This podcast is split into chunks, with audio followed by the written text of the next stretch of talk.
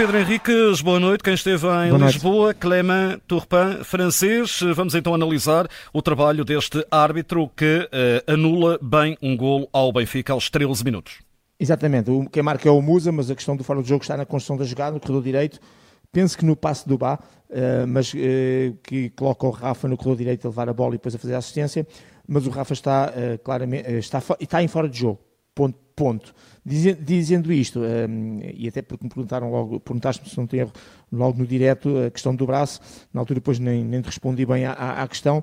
Isto porquê? Porque uh, realmente há um jogador uh, do Real Sociedade que tem o seu braço completamente esticado e, em teoria, se o braço contasse para fora de jogo, esse braço estaria a colocar o Rafa em jogo. Mas como os braços não contam para a análise fora de jogo, contam todos os outros, os outros partes do corpo. Obviamente que o Rafa está uh, adiantado em relação a esse penúltimo adversário, porque o último era o guarda-redes. Portanto, resumindo e concluindo, isso é o mais importante, decisão correta, a tecnologia tridimensional confirmou, um, o, o árbitro se teve bem porque deixou a jogada ir até ao fim, o fim foi o, uh, quando a bola entrou na baliza, levantou a banderola, o VAR confirmou e, portanto, tudo certo neste lance.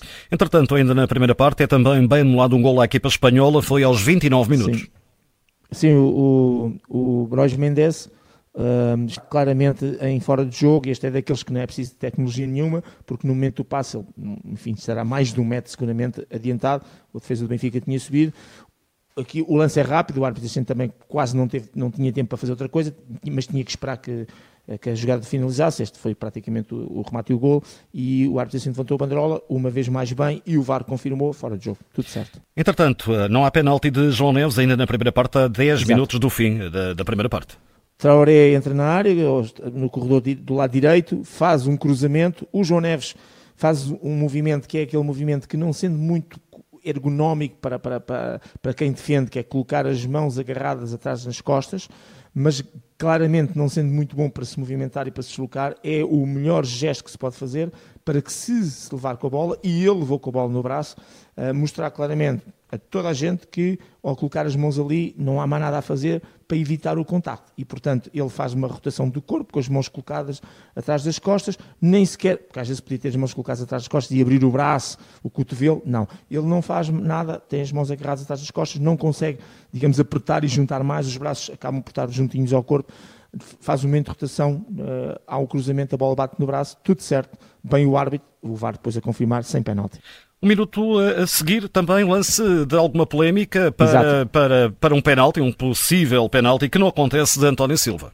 Exato, também sem motivo para pontapé de penalti, mas este diferente do anterior, este já temos que analisar melhor a jogada, o, o Cubo faz um remate, o António Silva está pela frente uh, e a bola vai bater no braço esquerdo. Quais são as atenuantes para não ser penalti? Uh, primeiro, o braço esquerdo está ao lado do corpo, ao longo do corpo, está no gesto é, está numa colocação, numa posição normal para o gesto que ele fez, ele não abriu o braço, ele não fez nenhum gesto do braço no sentido de ir interceptar a trajetória da bola e acima de tudo isto está o remate ser feito de muito perto, a bola à queima, eh, que nós dizemos que é chamada bola inesperada. Por todos estes motivos, bem o árbitro, bem depois o VAR a confirmar, sem motivo para ponta de penalti. Entretanto, eh, saltando no eh, tempo, há aqui um lance que amarelo para Elos Tondo, é o minuto 71, é bem dado este amarelo.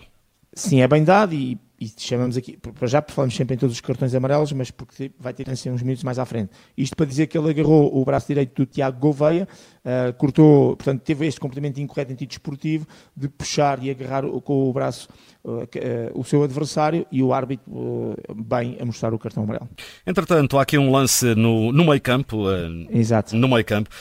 no limite, é verdade que é no limite, é o amarelo ao Merino, que de resto, não sei se reparaste, e creio que sim, mal sim. comete a falta, vai para perto do João Neves. Claro. Sim, isto para dizer que este é da, eu, eu não gosto de lances de nim, de não e de sim e gosto porque tem que haver uma leitura técnica do lance sob o ponto de vista de ser, neste caso, a discussão é se é amarelo, se é vermelho. Mas é, este é daqueles lances muito, muito, muito no limite.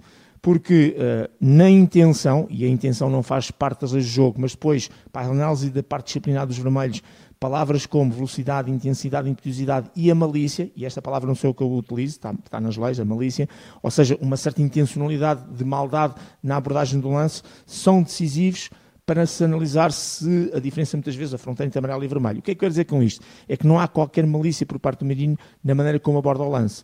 Ele e o João Neves entram em take deslizante para chegar à bola. Portanto, se o João Neves tem a bola controlada, dominada, e é um adversário que entra em take sobre ele e depois acaba de acertar de sol, etc., aí estaríamos a falar claramente de um vermelho. Aqui não. É uma bola que está ao alcance de ambos, ambos entram em take deslizante na maneira como tentam chegar à bola, o Mano como levanta ligeiramente a perna no momento de reunião com a bola e não consegue acertar na bola, a de contínuo acaba por dar com a sola e com os pitons no joelho. Portanto, mais do que aquilo que é o colocar em risco ou em perigo a segurança e integridade física do adversário, que aí sim estaríamos perante uma situação de cartão vermelho, eu acho que se enquadra muito mais na negligência, que é quando um jogador tem uma abordagem ao lance em que não tem em conta o perigo e as consequências do seu ato para com o adversário. Eu acho que é muito mais isto. Isto, resumindo e concluindo, concordo com o amarelo, mas se porventura o árbitro, e percebo que o VAR, perante este amarelo e perante isto que eu também acabei de dizer, porque isto no fundo é a lei, não queria intervir para dizer ao árbitro que era cartão vermelho, mas eh, se porventura o árbitro no campo tivesse mostrado cartão vermelho, eu acredito que o próprio VAR também não iria reverter a sua decisão. Porque este é um lance de clara interpretação e que, eh, para o VAR intervir, para contrariar, fosse para dar vermelho, ou se ele tivesse dado vermelho para ser amarelo, tinha que ter a certeza clara e óbvia que havia um erro. E, na realidade, é um lance muito, muito no limite. De qualquer maneira, Uh, entre amarelo e vermelho, eu suporto, para mim, como melhor decisão e como boa decisão, o cartão amarelo, porque acho que se enquadra muito mais na negligência do que exatamente na força excessiva. E por isso, um lance no limite, mas, no meu ponto de vista, correta a decisão. Entretanto, o último lance é, é o erro. É, é o erro e é o único erro, parece-me, que está aqui, que Sim. se pode apontar ao Clement Orpin. Falta um amarelo e era o segundo, era a expulsão do Sim. central El Estondo. É um erro sim, é um erro não. o que é que eu quero dizer com isto? Porque é uma falta anterior, não é?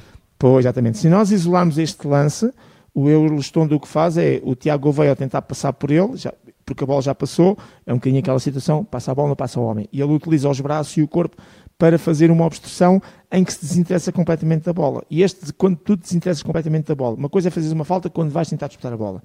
E aí pode ser nada, amarelo, vermelho, conforme a situação. Aqui não, ele não tem qualquer interesse nem intenção de jogar a bola, a única coisa que ele faz é a bola passou, tu não passas. E portanto este complemento desportivo é punido com amarelo, que seria o segundo.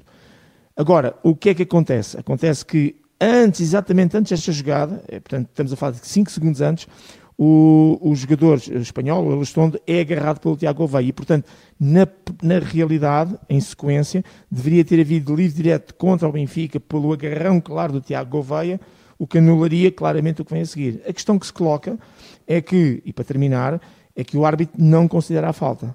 E se não considera a falta, porque achou que não era falta, a seguir, isolando o lance, é para segundo cartão amarelo. Deixa-me só dizer o seguinte: se porventura o árbitro mostrasse cartão amarelo, por iniciativa dele e que era a consequente expulsão, o VAR não podia intervir. Primeiro porque não pode intervir em uh, amarelos, portanto, mesmo sendo o segundo, só em vermelhos diretos, e mesmo que tivesse a ver nas imagens a falta antes, como é uma falta em terreno de jogo, isto não faz parte do protocolo.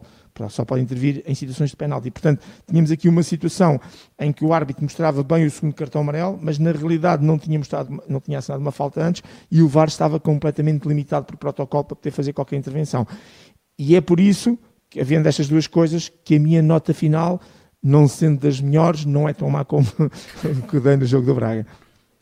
E então é, vamos lá saber. é exatamente, é nota 5. Portanto, nota 5, ok. Exatamente, porque, eh, eh, porque há esta atenuante, efetivamente há um erro, que era para segundo cartão amarelo, e ainda tínhamos tempo para jogar, obviamente, isso podia ter importância no jogo, mas na realidade também seria injusto que um jogador fosse expulso quando tinha tido, uh, tinha sofrido uma falta muito clara e evidente antes.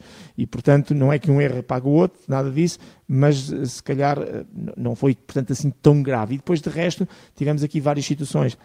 Duas situações de golos anulados, tivemos aqui situações de penalti que o árbitro e a equipa de arbitragem sem ajuda do VAR teve muito bem, os tais dois penaltis que o Real Sociedade pediu pelas mãos de João Neves e, e, pela, e pela mão estava aqui a recuperar uh, António, António Silva, Silva António Silva, e por isso uh, acaba por ter muitas e boas decisões, tendo este senão deste lance que aqui referimos. De qualquer maneira, nota 5, que é um positivo muito baixo, uh, também se espera mais, porque hoje tivemos dois árbitros de topo a apitar Braga e a apitar Benfica, e quando tens árbitros desta qualidade, os pequenos erros que acontecem, tu acabas por penalizá-los, porque se espera sempre muito mais de árbitros deste patamar, deste nível. Entrega então eh, este relatório do Sem Falta, análise ao árbitro Clement Orpan, feita pelo Pedro Henriques, nota 5, uma nota positiva para o árbitro que apitou então a derrota encarnada com a Real Sociedade por uma bola a zero.